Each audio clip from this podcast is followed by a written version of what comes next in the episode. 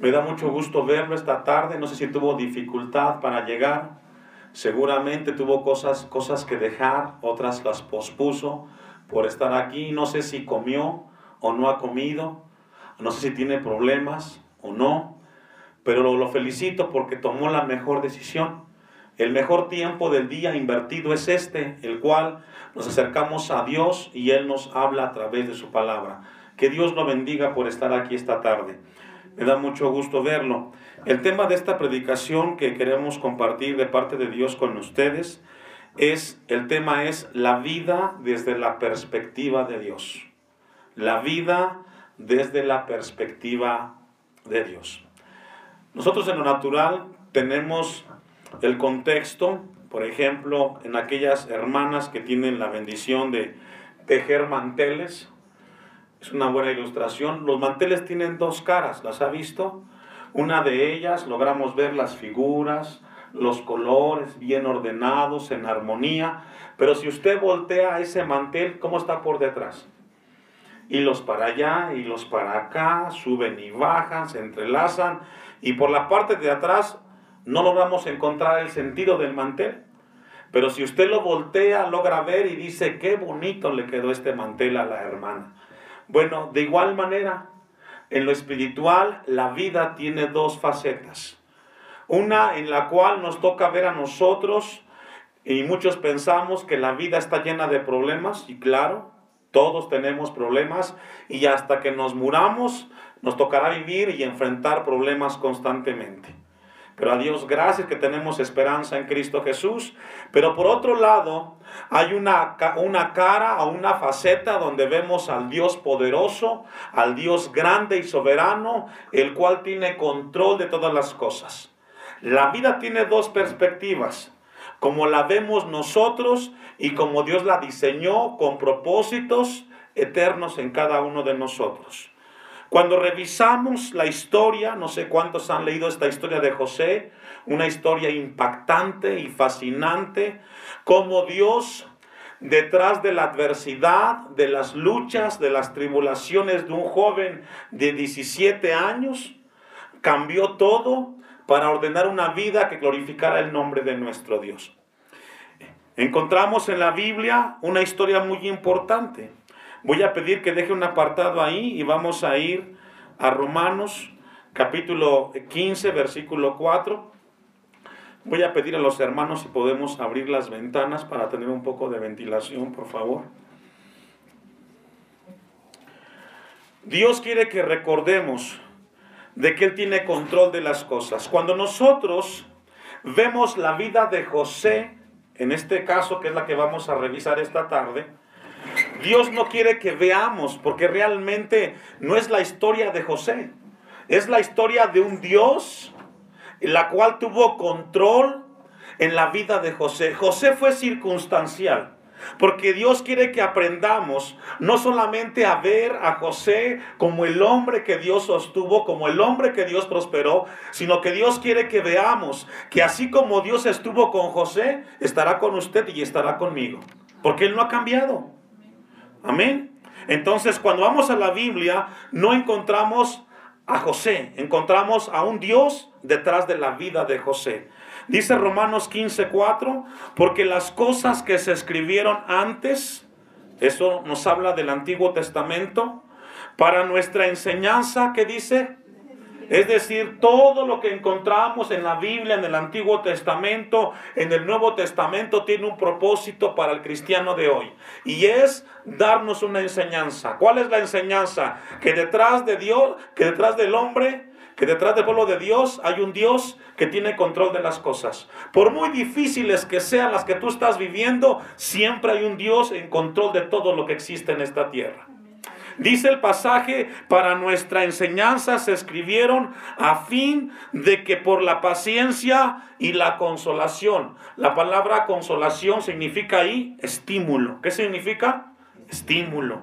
Es decir, las cosas que se escribieron tienen una enseñanza para nosotros, llevarnos a tener paciencia, pero también a estimularnos. ¿Por qué estimularnos? Porque Dios quiere que aprendamos a no solamente llenarnos del conocimiento de una historia, sino que seamos estimulados en que Dios tiene control de nuestra vida y que desde la perspectiva de Dios hay un Dios cuidando a su pueblo. Dios está en control de nosotros. Esta tarde Dios nos trajo a este lugar con el propósito de despertar en nosotros nuestras conciencias quizás cansadas, fatigadas y recordarnos que no que no, que, que, que, hay un Dios el cual tiene control de nuestras vidas. El texto nos comunica y nos habla que los cristianos tenemos a un Dios que tiene propósitos con nosotros, que tiene un efecto su palabra en cada uno de nosotros. En este mundo caído, en el cual nos encontramos nosotros, resultado del pecado, nos tocan vivir momentos difíciles. Pero Dios quiere esta tarde nosotros darnos a nuestros corazones una palabra de consuelo en el Señor. En primera a los Corintios capítulo 10 versículo 6, vamos a ir a ese pasaje. Primera a los Corintios 10, 6 y 10, 11. Dios quiere que tengamos un contexto en el caso de José, cuando vemos a un Dios que cuidó y guió a José, eso debe de animarnos y debe de estimularnos a seguir adelante porque de la misma manera que Dios guardó, guió y estimuló a José, lo hará con nosotros. Dice primera a los Corintios 16, más estas cosas sucedieron como ejemplo para nosotros para que no codiciemos cosas malas, como ellos que dicen, hermanos. Encontramos entonces que según la Biblia nos habla que desde la perspectiva de Dios, primero la palabra tiene un propósito y es informarnos. ¿Qué es, hermanos? Informarnos. Cada vez que nos acercamos a la Biblia, la palabra de Dios tiene un propósito y es informarnos al pueblo de Dios de algo que sucedió en ese momento. Y según el pasaje que leímos, dice que las cosas que le sucedieron quedaron como ejemplo a nosotros. Aquí está hablando de Israel en el desierto. 40 años una nación mostró rebeldía en contra de su Dios. Y lo que Dios nos habla en este pasaje y nos informa que detrás de un corazón rebelde hay una consecuencia Detrás de un corazón apático hay una consecuencia desde la perspectiva de Dios. Dice el versículo, para que no codiciemos cosas malas como ellos codiciaron. Y encontramos entonces que Dios nos informa. Si en tu corazón hay codicia, Dios nos alerta esta tarde, nos informa. La segunda cosa que encontramos es de que Dios nos enseña, el versículo 11, y estas cosas les acontecieron como ejemplo y están escritas para amonestarnos a nosotros, a quienes han alcanzado los fines de la tierra. Es decir, la palabra nos informa, nos enseña y por último nos exhorta. Nos enseña, nos informa y qué más? Nos exhorta. Y la exhortación en el versículo 11 encontramos y están escritas para amonestarnos a nosotros. Ahí está la exhortación. Dice el versículo a quienes han alcanzado los fines de la tierra o los que han vivido en los últimos tiempos. Y nos toca a usted, siglo 21. Por eso Pablo está hablando de un pueblo de Israel en el desierto en el cual estuvo viviendo constantemente en idolatría, rebeldía, en codicia, en murmuración, en excesos, todo esto en contra de Dios. Y esta tarde Dios nos exhorta a nosotros a no hacerlo como ellos lo hicieron. No solamente verlo como una historia, sino que en el, siglo XXI, en el tiempo presente, Dios nos informa lo que sucedió en el pasado para que no lo hagamos el día de hoy. Con esa base vamos a ir a ver la vida de José. Vamos a ir a Génesis, capítulo 37. Entonces, para cerrar la introducción, encontramos a un Dios a la historia de un Dios en la vida de José, pero que puede ser tu vida. Y que Dios cada vez que abrimos la Biblia nos informa, nos enseña y nos amonesta. José significa añada a él otro hijo. Lo que significa José. Imagínense el nombre que le pusieron a José. Dios le dio un hijo a Raquel y le puso como nombre, dame otro hijo. Ahí va, dame otro hijo. La madre de José fue Raquel.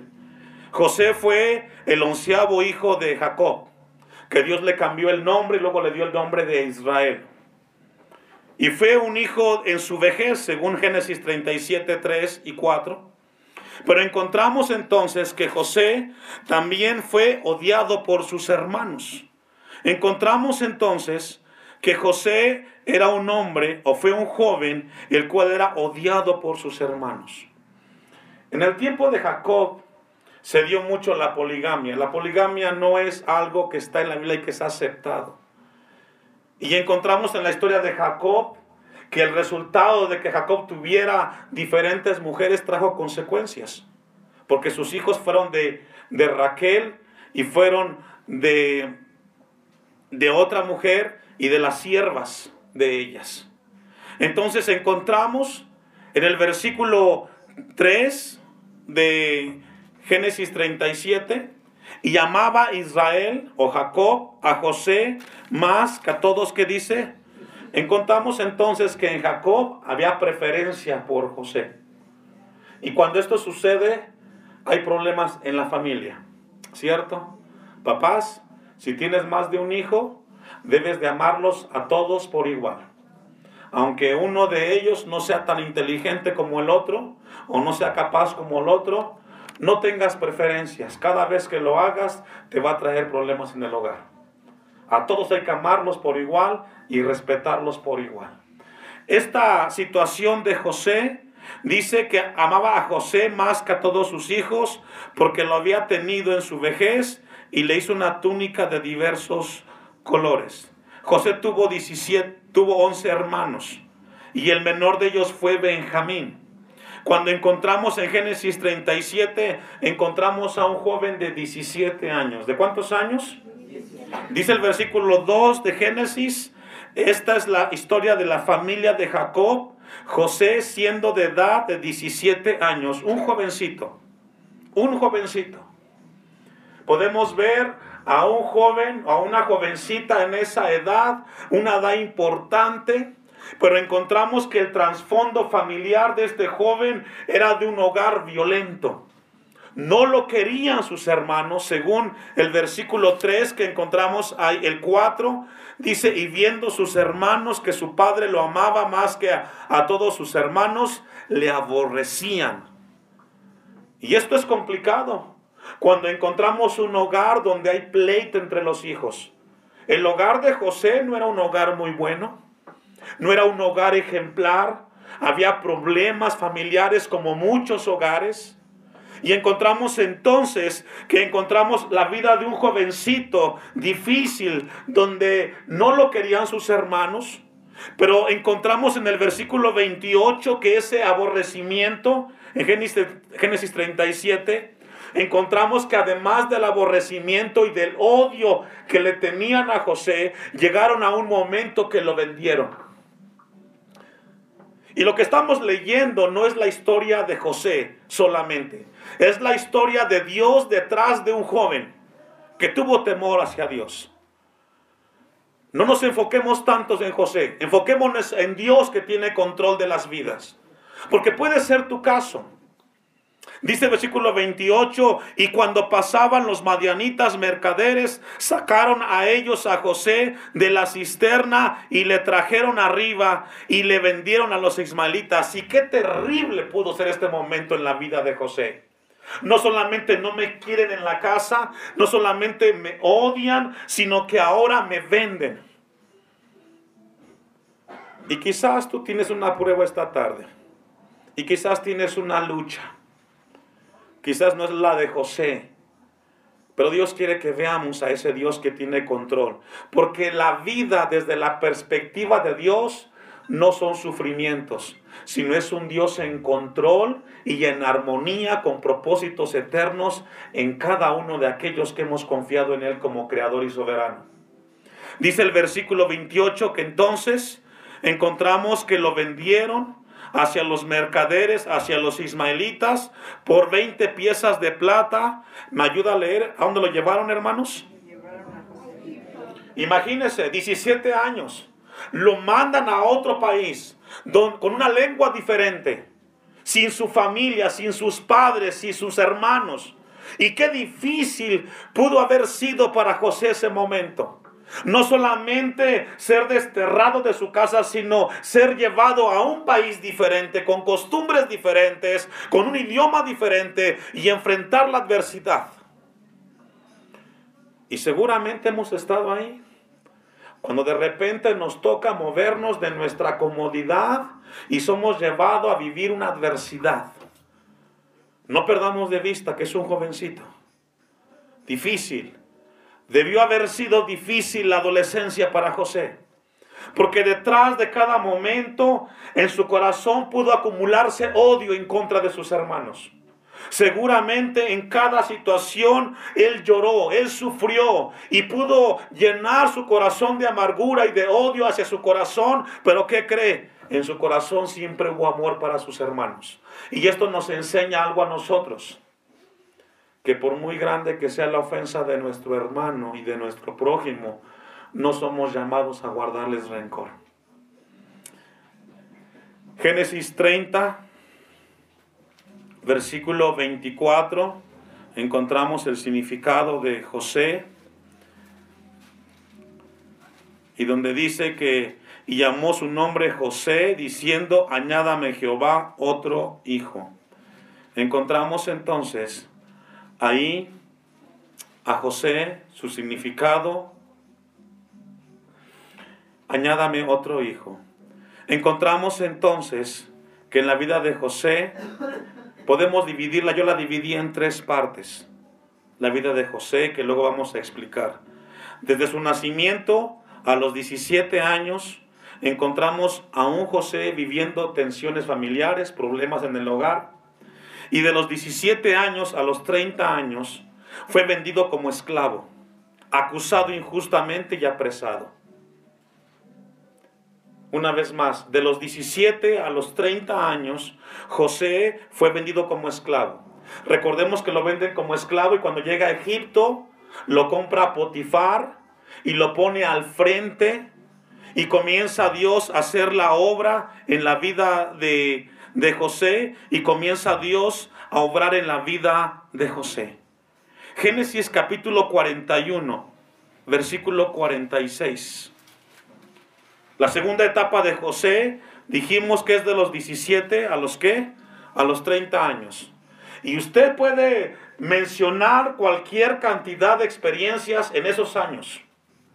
Dice Génesis, perdón, 41, 46, y era José de edad de 30 años cuando fue presentado delante de Faraón, rey de Egipto, y salió José de delante de Faraón y recorrió toda la tierra que dice de Egipto. Y ahí estaba José. La adversidad, la lucha, y vemos cómo Dios tuvo control siempre de la vida de José. Génesis 39, versículo 2.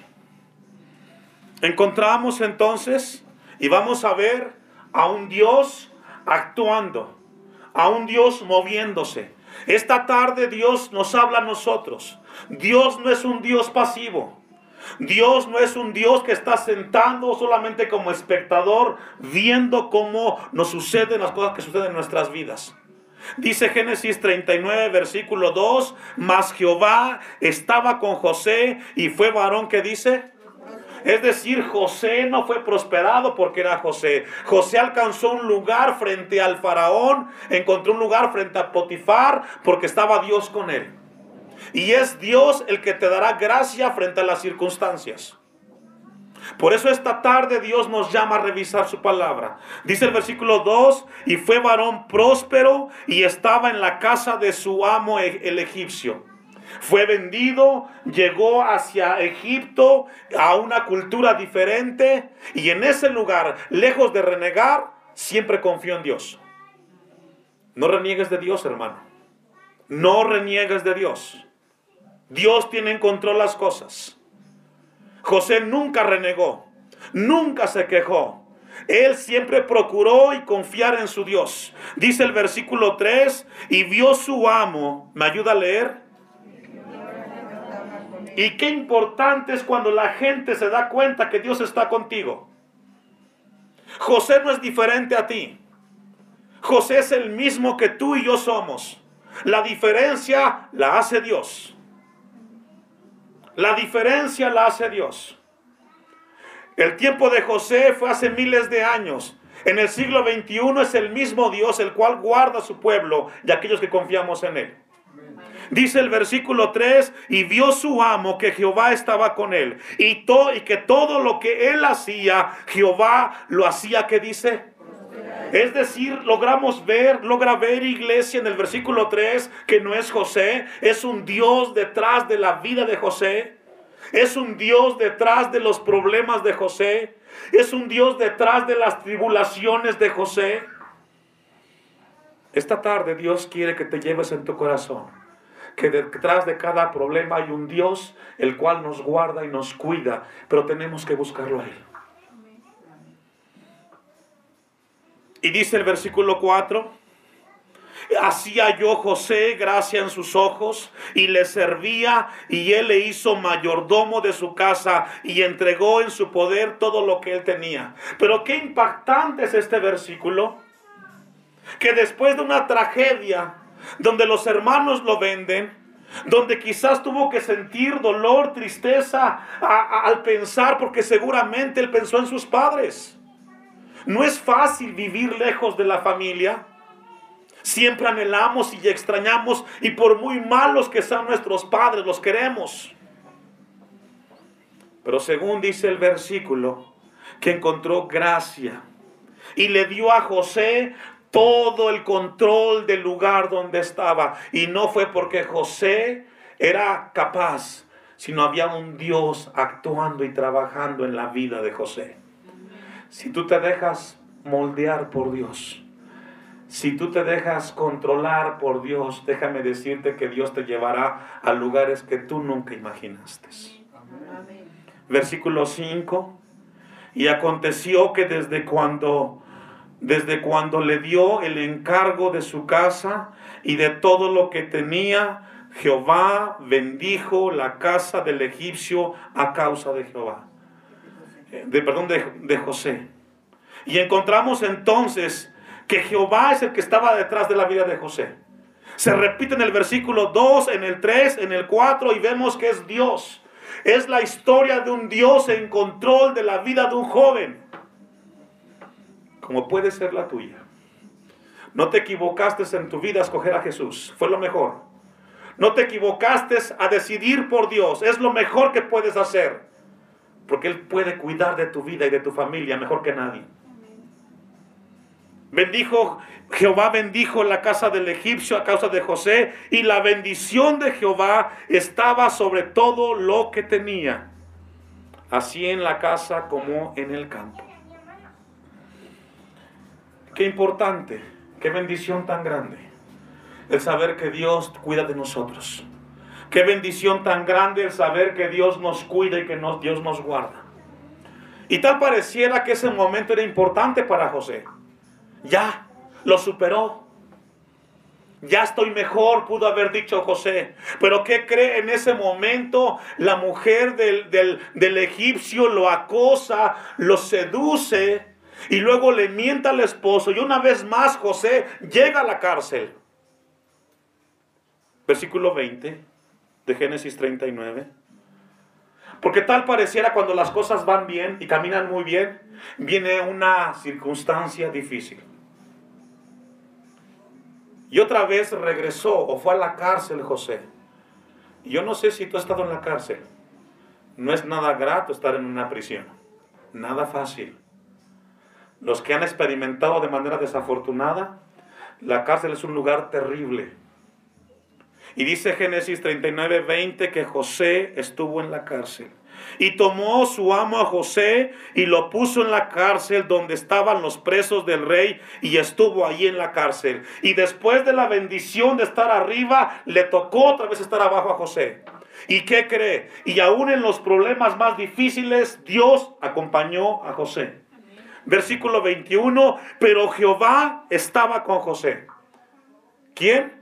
Jehová. Y qué importante es que Dios esté con nosotros. Hermano, qué importante es que Dios esté contigo en tus problemas. Qué importante es saber que Dios está con nosotros. En la cárcel, Dios estuvo con José. En la prosperidad, Jehová estuvo con José. Jehová está en todo lugar con su pueblo. En los momentos alegres y también en los tristes. Dios no cambia. Y Él está para estimularte. Y Él está para motivarte y decirte, ánimo, yo estoy en control de las cosas.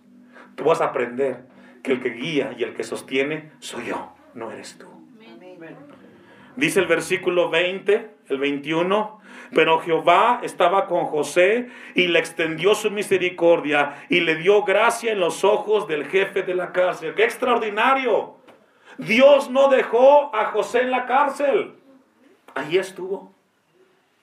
Como Dios nunca nos dejará cuando lleguemos a padecer enfermedad o cuando no tengas dinero, o cuando te falte el recurso, Dios estará contigo porque Él es fiel a sus promesas. Versículo 5, y eh, el versículo 22, perdón. Y el jefe de la cárcel entregó en mano de José el cuidado de todos los presos.